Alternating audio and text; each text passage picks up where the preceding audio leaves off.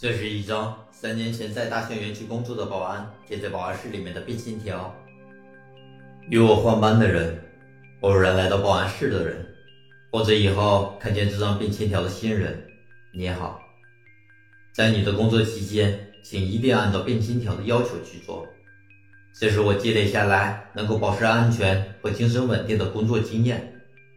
我不希望再失去哪个同事，也不希望再经历莫名其妙的事。我相信你也不希望。看完这些忠告后，就假装没看见的做你的事吧。一，时刻记住你衣服的颜色，它可以是任何颜色，红色的、蓝色的、黑色的，不要变更衣服的颜色。保持对自我认知的坚定是非常重要的，不要让他发现。你在对外界的认知迟疑、惶恐、举棋不定。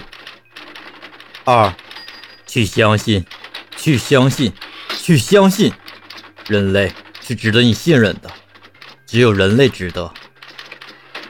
三，兔子会吃人，戴兔子耳饰的人不会；树荫会吃人，修剪树荫的人不会；大象会吃人，看大象的人不会，不看大象的人也不会；白狮子会吃人。